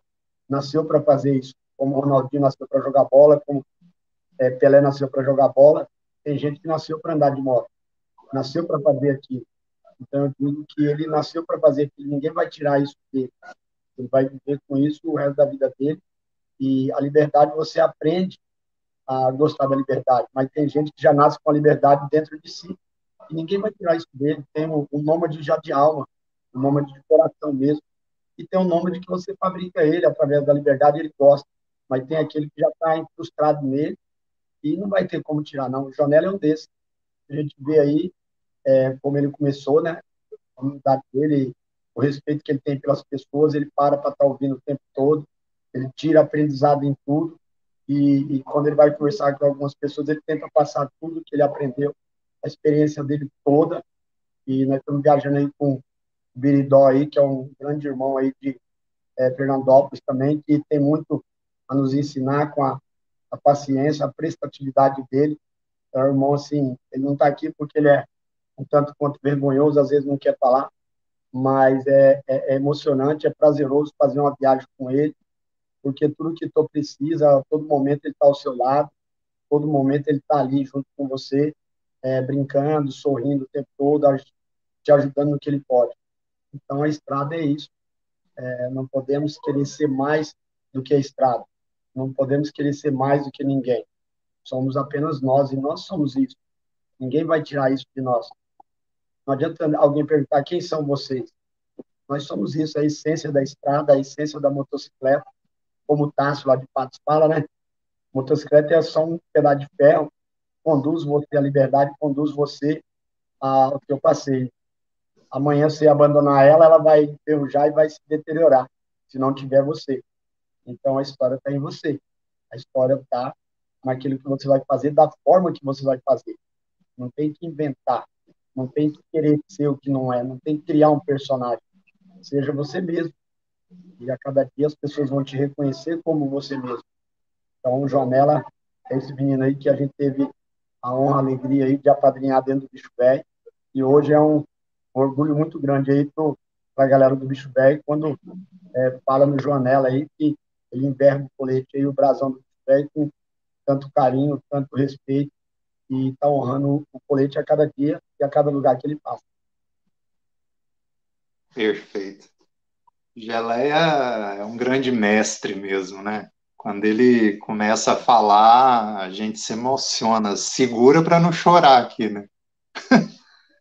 Mas para a galera aí, eu sempre cito o nome do Geleia quando eu falo de motociclismo de verdade, de sinceridade, de alguém que vive realmente o que prega, porque ultimamente a gente encontra por todo lado demagogia, né?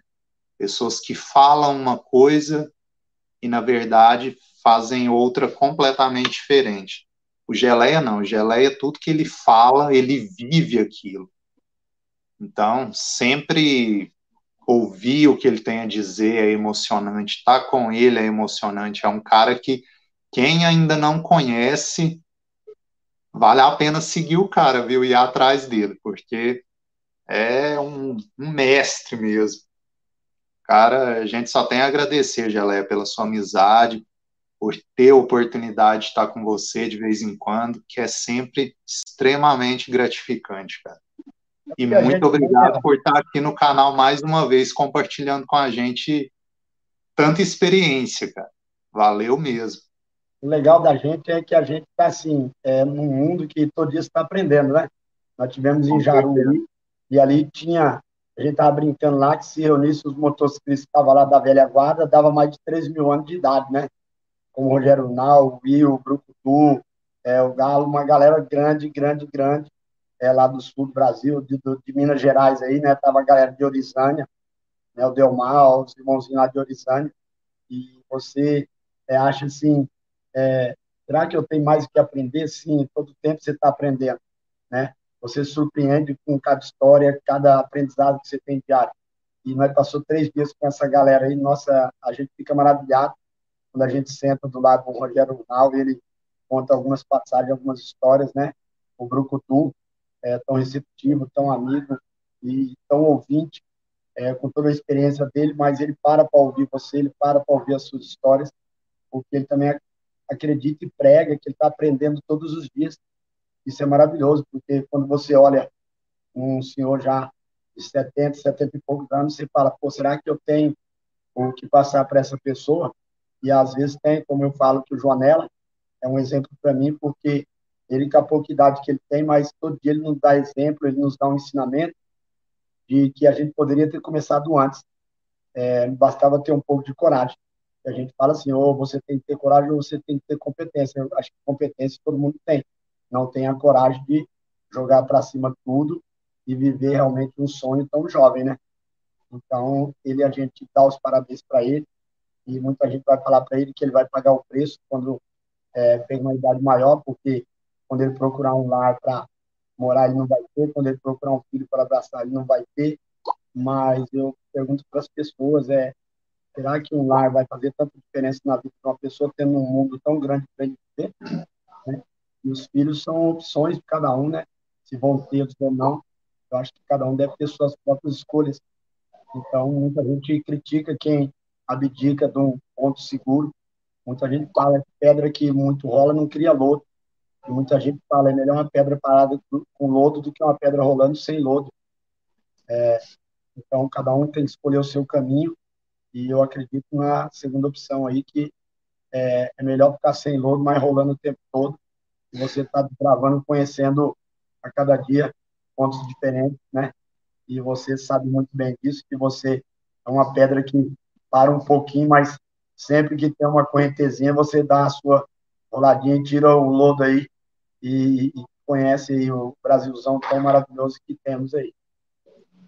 É que eu ainda não sou uma pedra redondinha, né? Então, às vezes, barra e dá uma parada. ainda tem que lapidar bastante. Joanela, qual a virtude, na sua opinião, que não pode faltar em nenhum ser humano, cara? É o que eu comentei e repito: humildade e honestidade. Você tendo esses dois, te leva a qualquer lugar, te abre qualquer porta. Como eu comentei na parte que eu vou trabalhando, né? E o vendendo as camisetas e tudo mais também. Venda o porquê. Não simplesmente só, tô vendendo a camiseta. Ah, não quero, então tá bom. Amigo, tô vendendo a camiseta porque tô realizando um sonho, porque tô viajando, porque tudo mais, né? E nem a questão do trabalho. Chega, não, não só o trabalho. Fala por que, que você está trabalhando, por que, que você quer aquela, aquela diária para você fazer. Então, você tendo a humildade de se abrir e né, e honestidade, é impossível, quase impossível, eu digo, você não conseguir alguma coisa que você quer.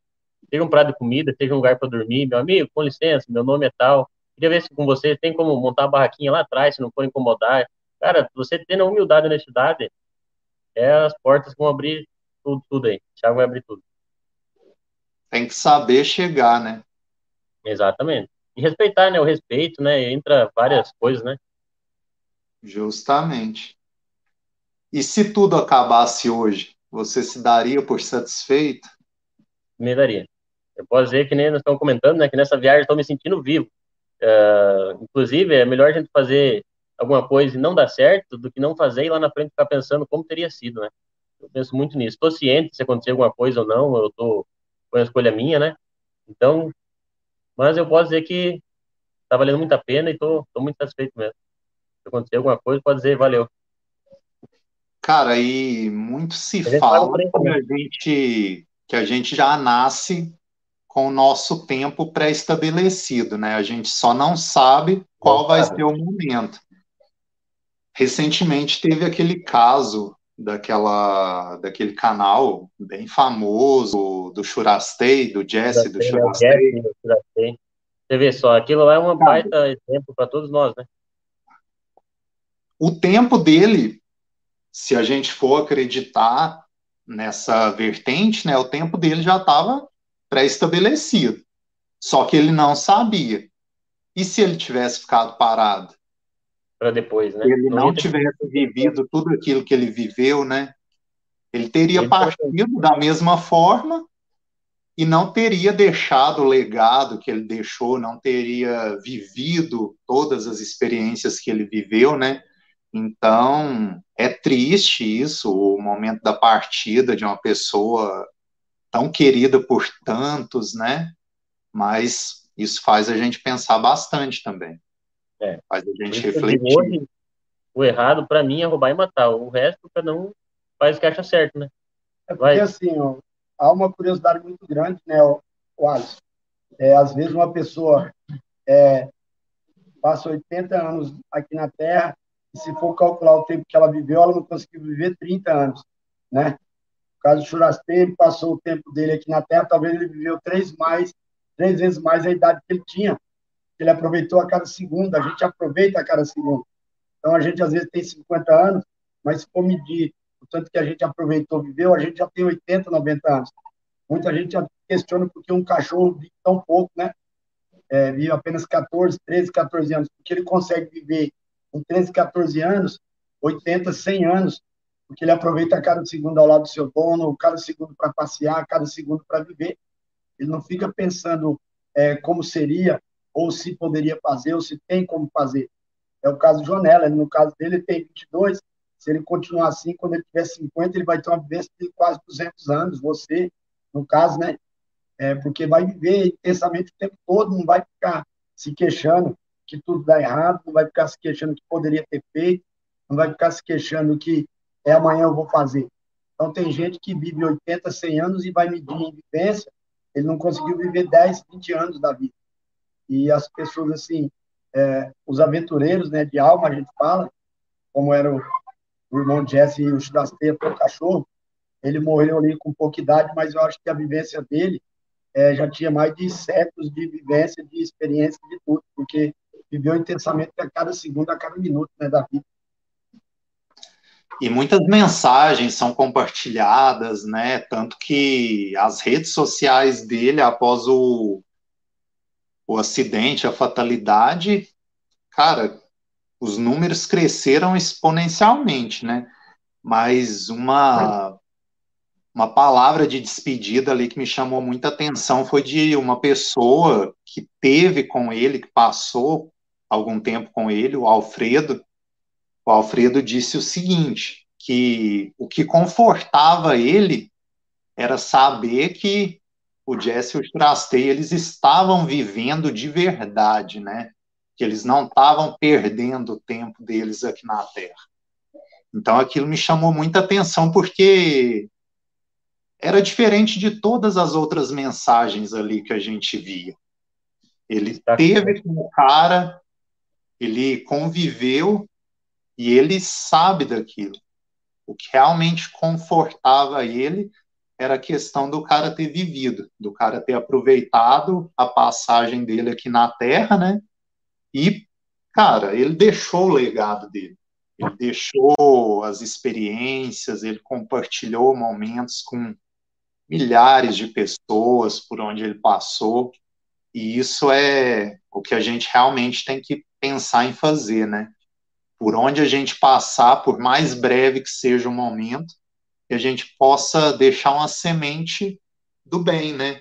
Que aquilo possa germinar e que traga bons frutos. Exatamente.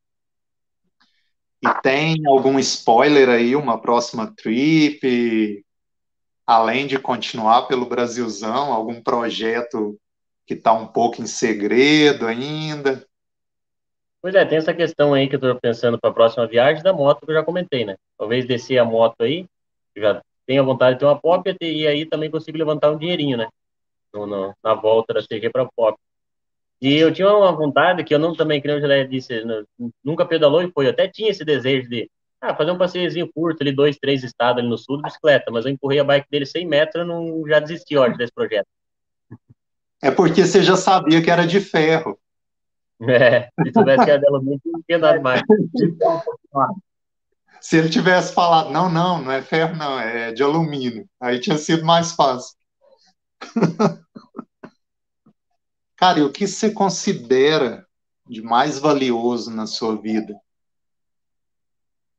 Paz, saúde, né? Primeiro lugar, a gente tem que ter saúde. Agradecer a todos os dias a Deus. Sem saúde, nada do que nós estamos falando e fazendo e fizeram aqui seria possível, né?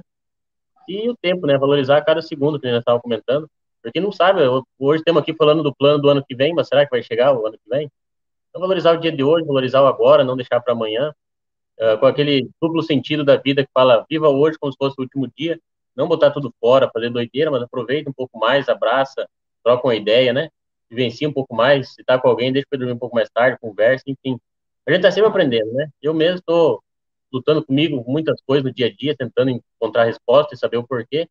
Mas eu digo, a gente vai vendo que a saúde é em primeiro lugar e valorizar o tempo, né? O lugar que a gente está, as pessoas. Perfeito. Expectativas para o futuro? Paz, deixa rolar, vamos ver o que vai virar. Não sei. Eu tô, tô me encontrando nessa viagem, tô me encontrando, não sei, não, não sei dizer, cara. Se eu falar, vou estar te mentindo. Eu tô vivendo hoje por enquanto, vivendo hoje. Bacana. Cara, e para a gente encerrar, eu gostaria que você deixasse uma mensagem aí para a galera. E aí depois a Geleia deixa uma também para a gente encerrar com chave de ouro. Pois é, galera. Então, se se você tem um sonho, acredite nele e faça se tornar possível, né? Todo sonho é possível. Eu sei por mim, ah, quando eu saí, muitas pessoas falavam que era doideira, que eu era maluco, que não queria nada da vida. E é que nem eu estava comentando, será que o maluco hoje está sendo eu ou aquelas pessoas que continuam no mesmo local, na mesma rotina, no mesmo dia a dia, Tem pessoas que se acham tão ricas, que estão ricas só de dinheiro mesmo. Eu, eu admiro demais nessa viagem. Uh, todo dia a gente está aprendendo, né? Às vezes a gente está no meio da galera assim, conversando, tudo, tudo. Depois você vai saber o poder que ela tem, poder que você fala, poxa vida, esse cara tem tudo isso. Não, não é, é que a pessoa é humilde. É que você está falando humildade, honestidade, né? Então, é preciso, às vezes, descer um degrau para subir dois, uh, acreditar em Deus, tudo no seu tempo, né? Não sofrendo antecipado com as coisas, e deixar fluir. Se é uma pessoa certa, honesta, tudo bem. Se é uma pessoa do bem fazendo as coisas certas, é o velho ditado que fala tudo. O que você planta, você colhe. Perfeito. Agora deixar pro Geleia. Nosso grande amigo. Então, é, vamos falar primeiro aí, ó, é, os próximos projetos que a gente tem, não sei se na outra live que a gente falou já tinha, né, a ideia, a ideia dos projetos, e agora a gente está terminando da bicicleta, vamos voltar para São Paulo agora em setembro. O primeiro projeto aí é o, é o caiaque, né? A gente quer aí remar uns 300, 400 quilômetros aí rio abaixo no, no Tietê, na parte de baixo limpa, né? A gente vai caiacar um pouco e janeiro a gente está pegando a moto e indo lá para a Feira de Santana. Vamos deixar a moto por lá e vamos fazer uma caminhada aí de Feira de Santana, Natal, Rio Grande do Norte a pé batendo casco mesmo, batendo tênis no asfalto. Só que nesse, a Natália, por enquanto, eu não consegui convencer ela, não. Eu estou só com o irmão lá de Cuiabá, e a gente vai encarar essa empreitada em, em, em janeirão, fazer 1.200, 1.100, 1.200 quilômetros aí, pela 101 ali, e vamos chegar aí em Natal. E a Frade aí, tá. eu, Tá ficando perigoso convidar o Geleia para aparecer aqui no Natal, no canal. Ó, tô, tô ficando maluco aqui. Que cada vez que ele vem aqui, ele solta uma. Naquele podcast que a gente gravou, você ainda não tinha partido para viagem de bicicleta, mas você tinha falado dela, você tinha soltado essa ideia. Agora você me vem com essa do caiaque. E já solta a da caminhada. Cara, acho que mais uns três podcasts aqui, esse cara vai parar lá na Lua. é, eu, eu, eu, falo que o grande projeto aí dos, dos elementos, né? Terra, água e ar, é, aí é um pouco mais complicado, mas a gente tem um projeto ainda de é, um futuro bem mais distante um pouco aí, fazer uma, umas aulas de parapente aí, adquirir um parapente e tentar fazer o A319 e a Transamazônica por cima, né? Só que aí envolve um poder aquisitivo um pouco maior, que você vai precisar de, de uma licença, você vai precisar de um equipamento um pouco caro e de um carro de apoio, porque não tem como você chegar em lugar nenhum. Você vai ter que pousar isso para abastecer, pousar para descansar, e embaixo ali vai ter que ter um carro de apoio. Mas aí é para mais para frente. Vamos começar agora no caiaque, que está bem perto aí, setembro aí, e depois no janeiro, essa caminhada aí que a gente já está com a, é, o projeto já na ponta da agulha, já pronto aí, o irmão lá de Cuiabá já está criando aí a, as logos, está criando as frases aí, e a gente vai partir aí em janeiro, pegamos a moto em São Paulo, vamos até Feira de Santana, e aí nós parte nesse caminhada aí né, o equipamento que vai levar. Já estamos conversando com algumas pessoas que têm uma certa experiência na caminhada, o que levar, o que não levar, que tipo de equipamento, empurrar ou puxar. Se é melhor empurrar ou é melhor puxar, né, a bagagem. Então já estamos é, nessa caminhada aí, conversando com alguns parceiros, alguns irmãos aí, para fazer o melhor para a gente aí, mas vai sair, vai. Aquele padre do balão era amigo seu? não, eu não quero ter o fim dele, não, porque, pelo amor de Deus, né? acho que ele calculou um pouco mal ali o número de balão e o peso dele. Eu acho que o cara era amigo do Gelé, não pode. Deixa a mensagem então, Gelé, para a gente finalizar. Dar a mensagem que eu deixo é, é nunca duvide da capacidade e da coragem de ninguém. Quando alguém vai falar que vai fazer alguma coisa, é, acredite, mesmo que ele não faça, mas acredite que ele vai fazer. E se alguém fala que vai fazer, é porque já brotou a coragem e o potencial, todo mundo tem que fazer o que quiser. Só falta coragem. incentive, né? E não fique duvidando, colocando a pessoa para baixo. Sim, é isso aí. Perfeito. Gente, gratidão, muito obrigado. Foi incrível o podcast. O pessoal está elogiando aqui já. E para mim foi uma alegria muito grande estar com vocês, mesmo que virtualmente, né? Mas foi muito bacana mesmo. Muito obrigado.